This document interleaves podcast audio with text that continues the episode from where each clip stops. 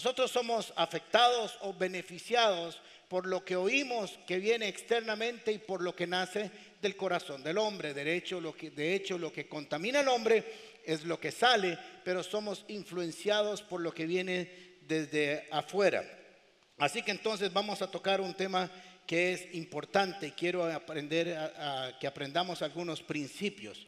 Cuando usted oye los diez mandamientos dicen qué le provoca a su corazón, qué le provoca a su mente. Cuando oye los diez mandamientos o el mandamiento tal dice, no siempre produce buenas cosas porque los mandamientos no nos gustan, no nos gustan ser mandados, y menos si somos ticos, mucho menos. Eso es una ofensa a la humanidad. Es derecho humano que no lo obliguen a uno a hacer algo, ni a hacer los semáforos, ni a hacer esto, ni a hacer lo otro, ni nada. Todo eso está mal, es satánico. Que nos gusta la anarquía, ¿verdad? Pero haciendo una pausa en cuanto a eso, sigamos. Bien. Así que viene a nuestra mente. ¿Qué viene a nuestra mente? ¿Qué llega a su mente cuando dice, y los diez mandamientos dicen esto? Inmediatamente usted piensa posiblemente, mm, alguien me quiere obligar a algo que no me gusta, alguien quiere coartarme la libertad, son del Antiguo Testamento, no son de la gracia, alguien no está deseando mi bien. Porque eso es nuestra percepción cuando hablamos de mandamientos. Y no entendemos que detrás de cada mandamiento hay un propósito que Dios tiene para resguardar y cuidar nuestro corazón. Nos está cuidando de algo que tenemos que tener cuidado, que Dios sabe que nos va a hacer daño a nosotros mismos y a los que nos rodean. Así que es importante que nosotros cambiemos el concepto de las ordenanzas bíblicas.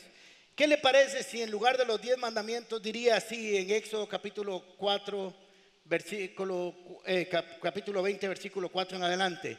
Los 10 grandes consejos para tener una vida exitosa y feliz. Ya suena más bonito. Ya ese libro yo lo compro. Los 10 mandamientos no me compraría el libro, pero los 10 grandes consejos para tener una vida exitosa y feliz, sí. O los 10 grandes consejos para guardar su corazón de no ser herido. Suena también bonito.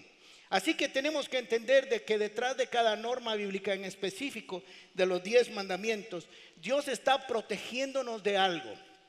Eso tiene que ver mucho como cuando nuestros papás nos decían, ah, camine derecho, coma bien, acuéstese temprano, estudie. A cierta edad uno decía, ofensa, está coartando mi libertad. Pero en el tiempo que vamos haciéndonos un poco jorobados decimos, me acuerdo de mi mamá, o me duele aquí, o cuando estamos un poquito gorditos, me acuerdo mi mamá que dijo que coma bien.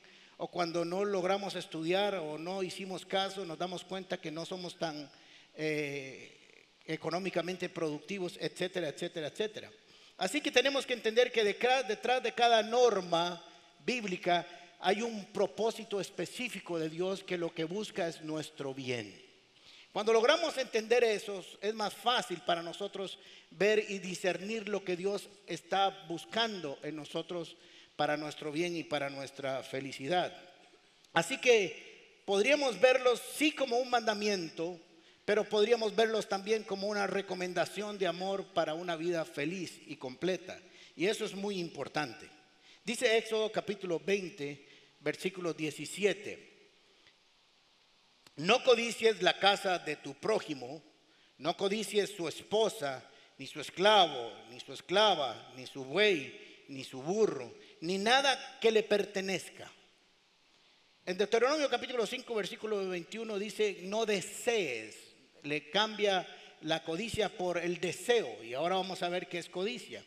La nueva traducción viviente o traducción lenguaje actual dice así, versículo 17 no se dejen dominar, ponga mucha atención como lo pone aquí, no se dejen dominar por el deseo de tener lo que otros tienen, ya sea su esposa, su sirviente o sirvienta, su buey, su burro o cualquiera de sus pertenencias. Así que no es casualidad, creo yo, que el último de los mandamientos, el décimo, tiene que ver con una actitud del corazón. Los demás versículos anteriores o mandamientos tienen que ver con hechos que si yo hago perjudican a los demás. Pero el décimo tiene que ver lo que yo hago que me perjudica aquí mismo, a mí mismo. Y tiene que ver con una actitud del corazón. que al fin y al cabo podríamos decir que es el sello que tenemos que tener para no caer en los anteriores. Así que el último tiene que ver con guardar que nos surjan sentimientos, emociones y conductas que van a traer dolor, ruina y daño a nuestras vidas. En Mateo capítulo 5, versículo 28, Jesús dijo, le digo que cualquiera que mira una mujer y la codicia, ya ha cometido adulterio con ella en su corazón. Entonces vamos a entender qué es la codicia para trabajar con ella.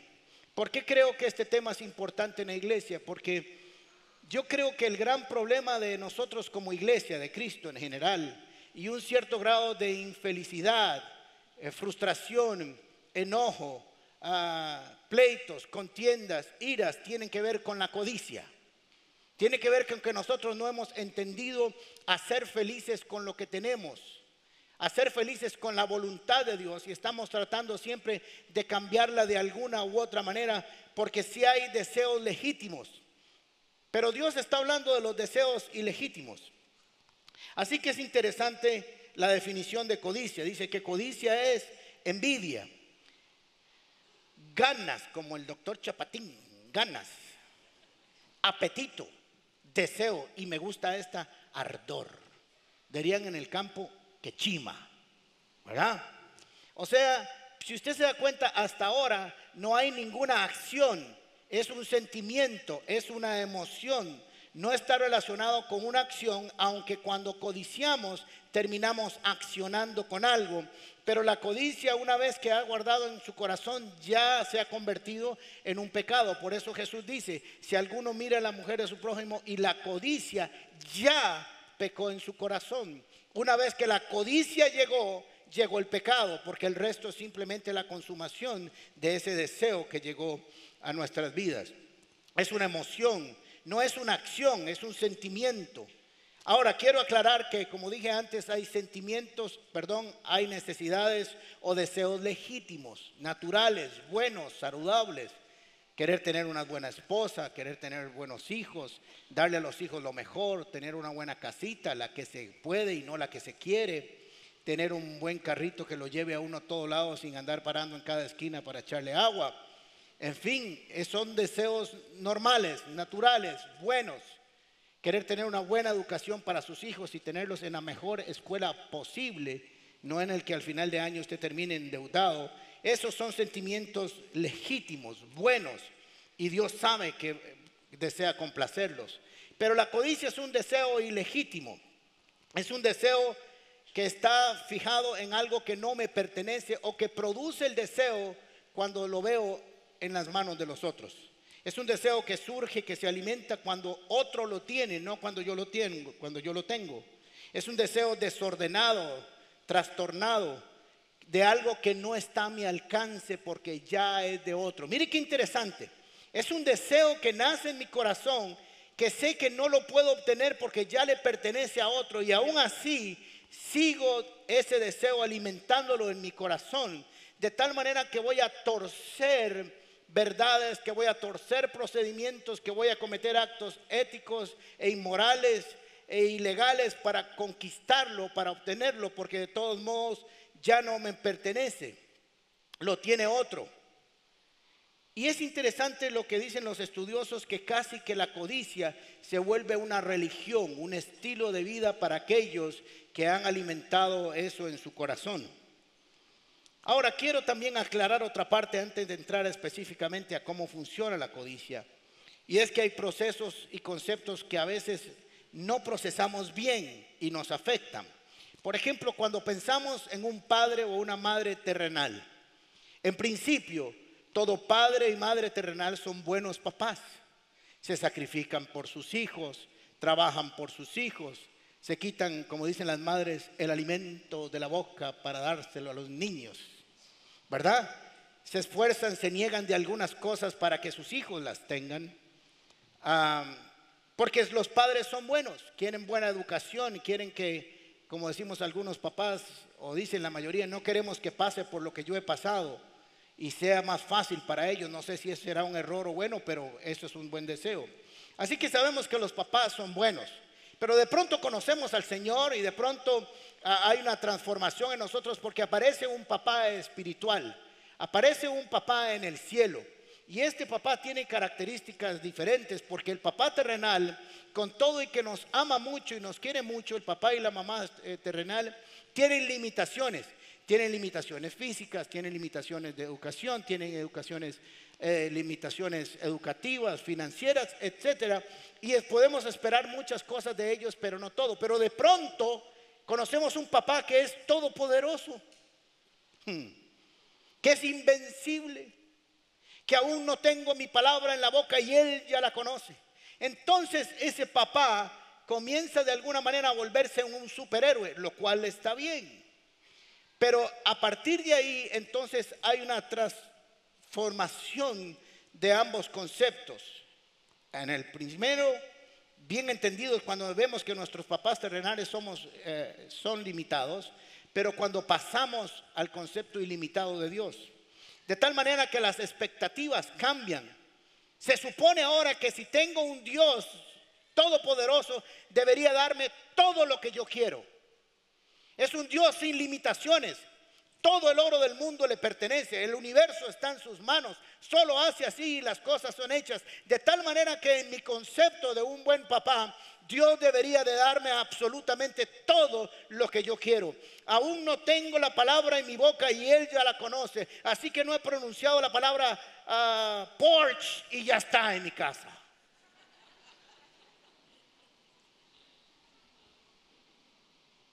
No funciona así exactamente en el fondo, como lo estoy diciendo, perdón, no como lo estoy diciendo, pero en el fondo estamos creyendo eso.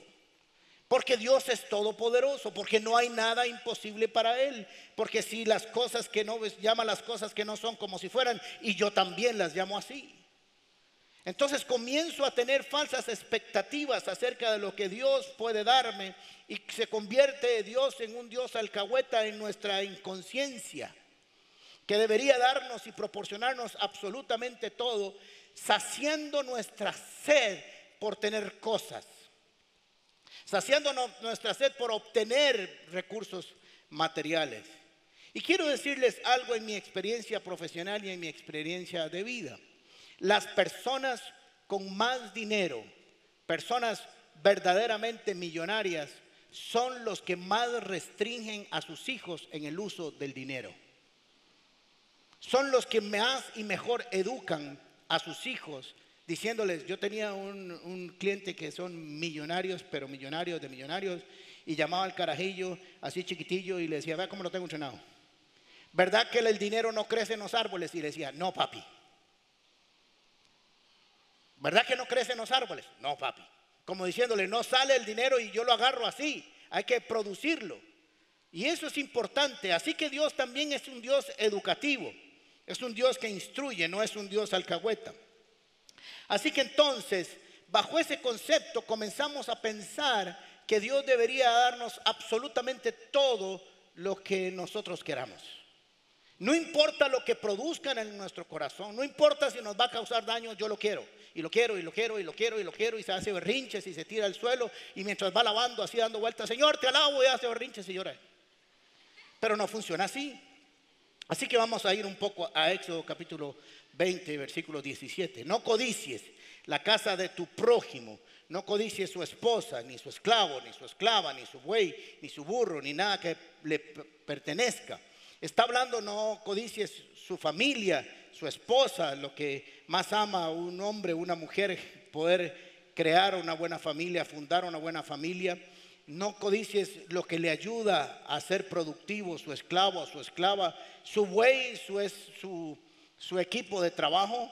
Una persona que tuviera una yunta de bueyes era alguien que ya más o menos tenía alguna platilla, porque ya no tenía que hacerlo a mano, ya tenía un tractor, y mucho menos si tenía cuatro yuntas de bueyes, era el millonario del barrio, del. Y podía tener, y para no andar a pie tenía que andar en un burro. A caballo eran los reyes y los militares. Así que si usted tenía un burro y tenía varios burros, tenía una colección de carros. Ni nada a lo que le pertenezca. Así que entonces este mandamiento, ¿qué está resguardando en nosotros? ¿Qué está tutelando? En derecho hay un asunto que se llama el bien jurídico tutelado. Quiere decir que detrás de cada norma, esa norma cuando el legislador la dictó está cuidando un bien específico, como la propiedad privada, por ejemplo. Entonces tenemos el Código Civil y cómo protege la propiedad privada. Esas normas están tutelando un bien jurídico. Ahora, cada norma de Éxodo, capítulo 20 en adelante, del versículo 4 en adelante hasta el 17, esa norma se está tutelando un bien, está tutelando algo bueno para el hombre. No solamente es una norma, sino que detrás de la norma Dios está guardando algo para el hombre, para que no se vea arruinado en su vida. Así que entonces el principio espiritual protegido aquí o el bien jurídico o espiritual tutelado sería guardar nuestro corazón para tener una vida feliz. No codicies, no codicies para que no vivas amargado, entristecido, arruinado, maldiciendo, que parezca que se levantan a mañana y se traga un limón y pasa todo el día amargado. Si no codicias, vivirás feliz. Ese es el principio que está ahí. Lucas capítulo 12, versículo 5, eh, versículo 15 dice lo siguiente. Tengan cuidado, este es Jesús, advirtió a la gente. Absténgase de toda avaricia que está relacionado con la codicia. La vida de una persona no depende de la abundancia de bienes o de sus bienes o de los bienes que posee, posee según la versión. Así que entonces, este no codicies tiene, que, tiene como propósito de que no vivamos amargados, de que no vivamos resentidos, de que no vivamos maldiciendo, de que cuidemos nuestra relación con Dios. Cuando usted no obtiene algo, generalmente su relación con Dios se deteriora. Eso no le pasa a nadie aquí, eso es en otro lugar, pero aquí no. Porque cuando sentimos que Dios no nos está dando algo, y sobre todo ahora como se los voy a presentar, Dios no está haciendo su trabajo como yo quisiera que lo haga. Y la codicia deteriora nuestra relación con Dios. Hace que siempre estemos descontentos. Siempre. Alguien codicioso no lo sabe, pero siempre está descontento. Nunca está contento con lo que tiene. Siempre quiere más. Cuando no dejamos que la codicia reine en nuestro corazón, permite que nosotros no tengamos deseos desordenados que nos van a traer dolor. Muchos de sus grandes problemas y de los grandes problemas del ser humano y de sus dolores es porque tuvieron deseos desordenados. Y cuando digo desordenados es que para obtener algo que le pertenece a otros hay que violar principios éticos, morales legales y espirituales. No hay forma de obtener algo que es de otro a no ser que se pague y se compra. Pero ya ahí no sería codicia. La codicia se convierte en un vicio, dicen los expertos, porque usted la alimenta y la alimenta y necesita estarla alimentando constantemente. Se vuelve un círculo vicioso. La codicia hace que exista un sentimiento de insatisfacción constante en el ser humano. Y quiero decirles que hay muchos cristianos que viven insatisfechos permanentemente. Tienen una relación con Dios, vienen a la iglesia, estudian las escrituras, pero siempre que abran su boca hay insatisfacción en lo que hacen. Esto está mal, esto está mal, esto no funciona, esto no, no he logrado aquello. Y usted al final termina oyendo los días así. Lo drenaron. Porque ¿qué hay bueno en su vida? Nada. Porque solo hay, y si usted analiza, solo hay algunos dos o tres elementos en que la insatisfacción ha comenzado a reinar.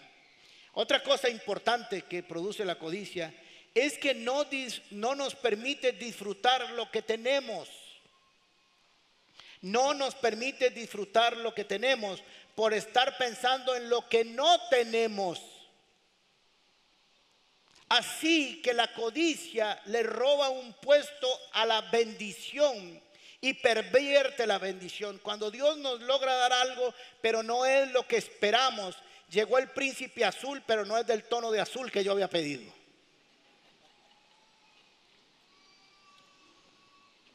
Llega la bendición y somos incapaces de disfrutarla y gozarnos con ella.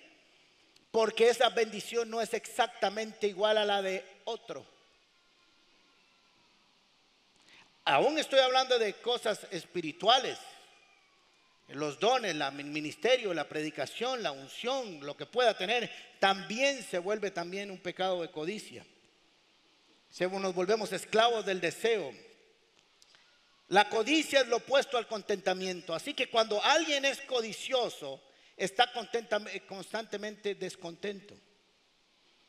Vamos a ver cómo funciona para entrar, porque hoy vamos a ver el antídoto contra la codicia. Nos vamos a vacunar, o por lo menos vamos a tomarnos unas pastillas que nos den tratamiento.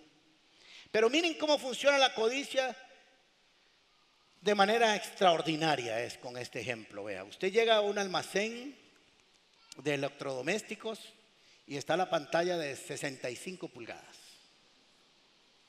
Porque ahora una de 20 es purete. Tiene una pantalla de 20 y todo el mundo lo ve feo. En lugar de decir qué maravilloso que tenés una de 20. Pero ya lo vemos mal. Entonces, y 40 usted anda en clase media. No, ya para ser poderoso hay que tener 60, 65, 70, 80.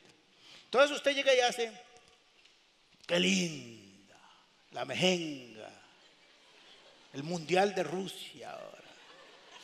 Se imagina yo sentado aquí con la, comiendo y disfrutando. Pero ve el precio y dice, no, qué lástima. Y entonces ve la financiera allá al otro lado. Y la financiera le hace ojitos así. 70% anual. Páguela 15 veces, pero disfrute el partido.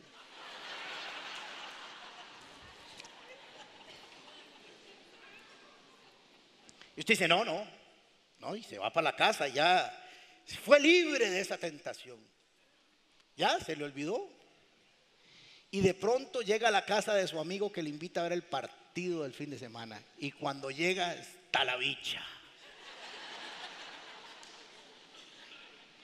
Y entonces usted se devuelve a su casa amargado triste, no vio el partido, comenzó a ver y, se preguntó, ¿y cómo hizo este? Si yo también soy hijo de Dios y, ganamos lo mismo y pasamos a parecidos y vivimos por cerca del mismo barrio. Y, y entonces la codicia nace cuando alguien sí pudo obtener lo que usted no podía.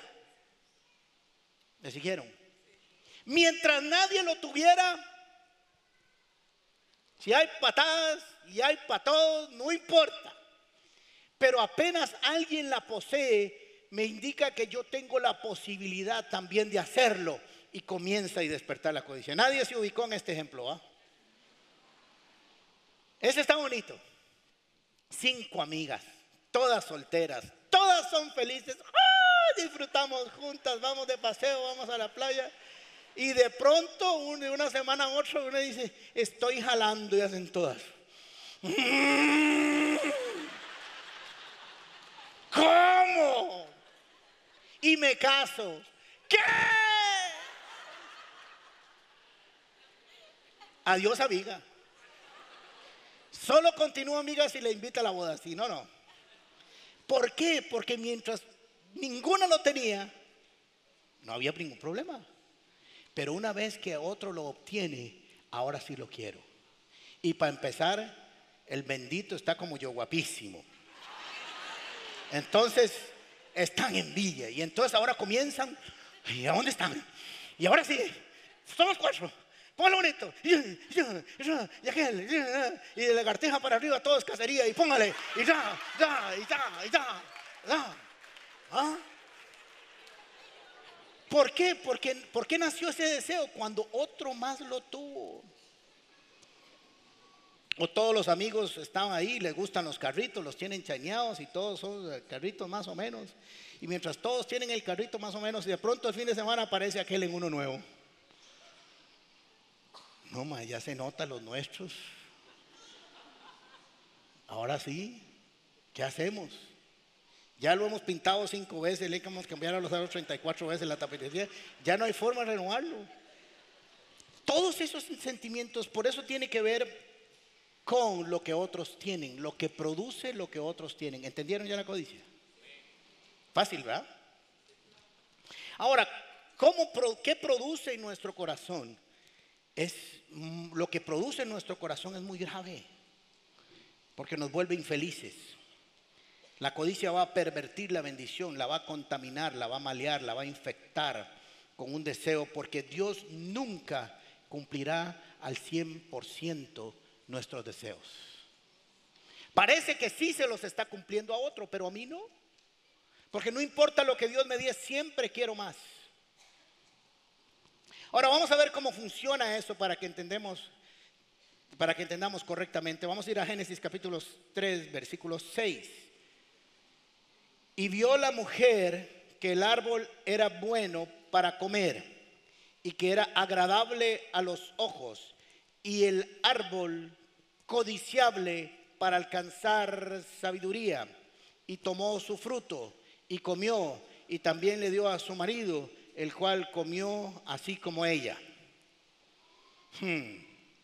Parece que desde el principio, cuando Dios habla en Éxodo acerca de la codicia, está diciendo nos va a guardar de lo que ya le pasó a alguien y conocemos sus efectos. Hmm. Ahora vamos a leer otra vez este pasaje, pero subrayado en algunos lugares. Dice Génesis capítulo 3, versículo 6. Si me lo ponen otra vez. Dice, y vio el tele. Y vio que era bueno para los partidos. Vio la mujer que el árbol era bueno porque se presentaba bonito, porque era bonito, porque sus frutos eran bonitos a la vista. Sí, a la vista se ven muy bien. Y que era agradable a los ojos. Bellísimo era el árbol, era una cosa maravillosa. Y codiciable Ahora, ¿por qué utiliza este término? Dice para alcanzar la sabiduría y tomó el fruto y comió. Ahora le voy a decir por qué dice Génesis capítulo esto y les va a traer una revelación impresionante. ¿Por qué utiliza la palabra codiciar y agrega sabiduría? Ella no codició el fruto, aunque el fruto consistía en adquirir sabiduría. Ahora les voy a decir por qué está la codicia ahí. Dios le dijo, de todos los árboles del jardín o del huerto puedes comer. ¿De cuáles? De todos. O sea que todos son tuyos. Pero este que está aquí es mío. Sus frutos son prohibidos. Hmm. Puedes comer de cualquiera, pero este tiene un dueño, soy yo. Son míos, te prohíbo comer. Y si comes, pues te va a ir mal, pero son míos. Por eso es que ahí habla de la palabra codiciar, porque ese fruto no le pertenecía ni a Eva ni a Adán.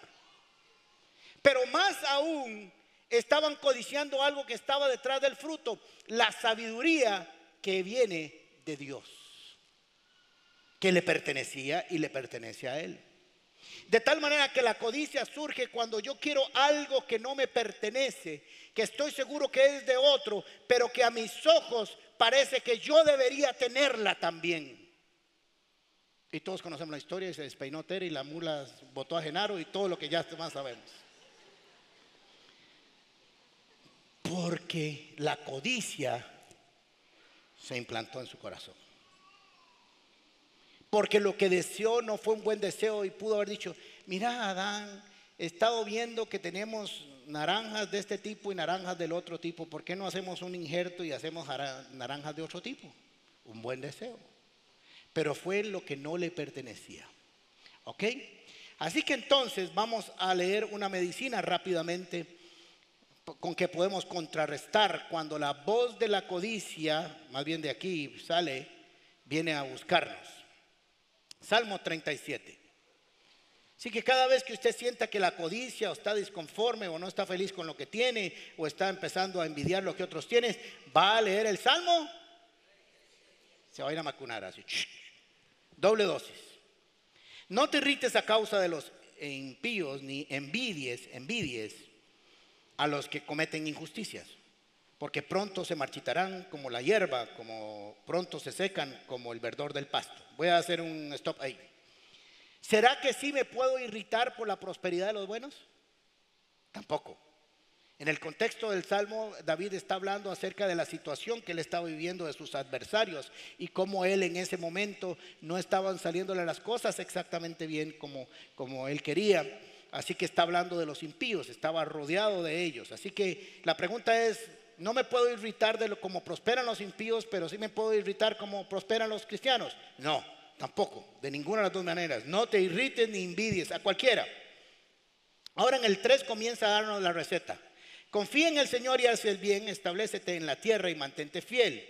Deleítate en el Señor y Él te concederá los deseos de tu corazón. Encomienda al Señor tu camino, confía en Él y Él actuará.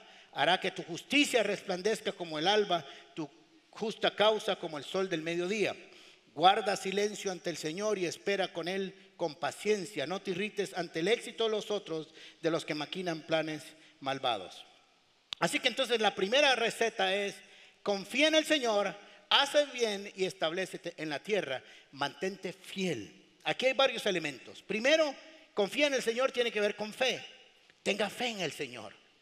Que su deseo, que su ah, deseo que no está cumplido haga que usted pierda su fe en el Señor. Y le dice, haz el bien, haz lo correcto, haz lo debido. Porque el problema es que cuando un deseo no está satisfecho, violamos y torcemos las leyes humanas, las leyes éticas, las leyes morales y las leyes espirituales. Manténgase haciendo lo correcto. No importa si ha llegado o no ha llegado, no importa si lo están viendo o no lo están viendo, usted manténgase haciendo lo correcto, porque el carácter es lo que usted y yo hacemos aun cuando no nos ven. Así que sea, manténgase, confía en el Señor, haz el bien, establecete, ponga los cimientos. Si en algún momento había puesto cimientos, póngalos más fuerte para que no se mueva de donde Dios lo ha puesto y manténgase fiel, porque la codicia nos lleva a la infidelidad. El mejor activo de una persona, si es que anda buscando cosas, es su fe, es su confianza en el Señor. Ese es el mejor activo que podemos tener usted y yo. Lo segundo es, deleítate en el Señor y Él concederá los deseos de tu corazón. ¿Por qué? Porque hay buenos deseos. Pero tenemos que esperar que sea Dios el que nos provee esos deseos y no que nosotros vamos y hacemos como Sara que tratamos de ayudarle a Dios a suplir nuestros deseos. Deleítate en Jehová. ¿Y por qué dice deleítate en el Jehová? Porque como en el caso de Eva, ella se deleitó en el fruto. Y Dios dijo, no te deleites en tu necesidad, sino que deleítate en el que puede suplir y el que va a suplir tu necesidad conforme sus riquezas en gloria. Pero deleítate. No que no se le salgan las babas ahí por el viejo baboso ese que no sabe quién es, ni dónde va, ni cómo camina. Deje que Jehová sea su deleite y vendrá el príncipe azul y del tono correcto que usted lo pidió. Con buen corazón, ¿cómo es? No, mentira. Salmo 21, 1 y 2. En tu fuerza, Señor, se regocija el rey. Cuánto se alegra en tus victorias. Le has concedido lo que tu corazón desea y no le has legado lo que tus labios piden. Cuando hacemos las cosas correctas, cuando nos deleitamos en el Señor, cuando confiamos en Él, cuando hacemos el bien, cuando intentamos toda nuestra fe y nos mantenemos fieles a Él, y nos delentamos en Él, entonces Dios tomará toda esa conducta nuestra que le agrada primeramente a Él para agradarnos según nuestras necesidades principales. Y aún las que no son principales. ¿Cuántos chunches tenemos usted y yo en la casa que podríamos votarlos y nada pasa? Y aún así ahí están.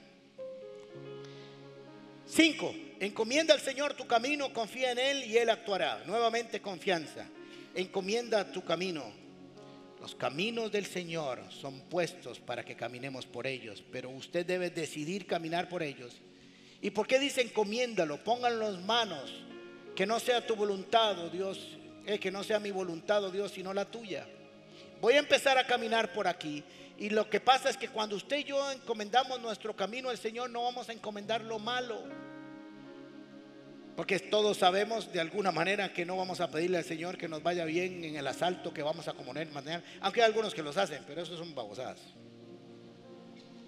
Proverbios capítulo 16, versículo 1, 2 dice, el hombre propone y Dios dispone.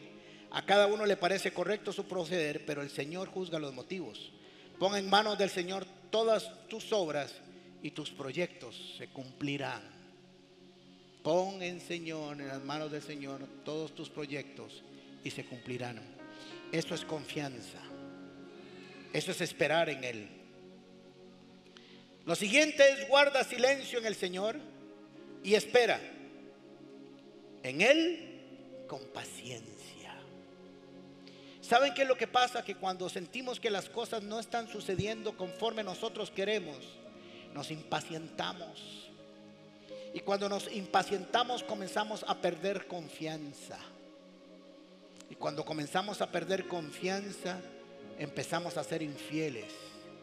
Y cuando comenzamos a ser infieles, ya no nos deleitamos en Dios. Y cuando ya no nos deleitamos en Dios, ya los caminos que un día pusimos en sus manos los tomamos nosotros para cumplir nuestros propios deseos. Y cuando todo eso ha sucedido, comenzamos a hablar. Que Dios le da a otros y a mí no, y que aquella lo logró y yo no, y aquel lo logró y yo no, y que esto y que a mí siempre me va mal, y bueno, un día esto hablé con una persona, me dice, hay tantas cosas tan malas en mi vida, y yo le digo, cuéntemelas. Comenzó, me dijo la primera, no era mala. Me dijo la segunda, no era mala. Me dijo la tercera, no era mala. Me dijo la cuarta no era mala y me dijo la cinco y era algo que se podía arreglar. Pero cuando se pierde todas esas elementos esenciales para mantener nuestra mirada puesta, todo se vuelve malo. Todo. Así que cuando la codicia comienza y pone sus fundamentos en nuestro corazón, todo se comienza a deteriorar. A Eva, a Adán y a la humanidad le salió muy caro querer obtener lo que otros tenían, lo que no les pertenecía. Así que tenemos que entonces como cristianos vencer la codicia para ser completamente felices siempre con lo que tenemos y con lo que hay. Porque una oración con fe en un plato de arroz y frijoles y un huevo duro pueden hacer de aquello el mejor manjar sobre la tierra. Pero la codicia está, es que ya, están comiendo, y ya la bendición se perdió. Déjate estar comparándote con lo que tienen los demás. Porque no sabes si lo que tienen les ha causado felicidad. Solo lo tienen. Mas usted puede ser que no lo tenga, pero es plenamente feliz. Porque el Salmo 37 se ha hecho una realidad en su vida. Podríamos resumir todo lo que dice el Salmo 37 en Habacuc 7, 3, capítulo 17, que dice así, aunque la higuera no florezca, ni haya frutos en las vides, aunque falle la cosecha del olivo y los campos no produzcan alimentos, aunque en el aprisco no hayan ovejas ni ganado alguno en los establos, aún así, no es que no estén sucediendo, no es que solo le parece que no hay ganado, es que no hay. Aún así me regocijaré en el Señor, me alegraré en Dios, mi libertador. Esta es una medicina para la codicia. No importa si no hay, yo sé que habrá, que Dios me cuidará y me protegerá mientras yo me sigo alegrando y regocijando en su presencia. Me mantengo fiel, encomiendo a Jehová mi camino y guardo silencio mientras dejo que Él haga su obra perfecta para conmigo. Pero ¿sabe qué es lo que pasa, amigos? Que muchos de ustedes no logran disfrutar la vida porque siempre falta algo. Y siempre falta algo. Aún los millonarios más grandes del planeta, usted va y les pregunta y siempre les falta algo. Porque al único que no le falta algo es a Dios. Y mucho de nuestro problema es que Jesús aún no reina en nuestro corazón al menos de la manera en que debería reinar. Cierre sus ojos un momento, por favor.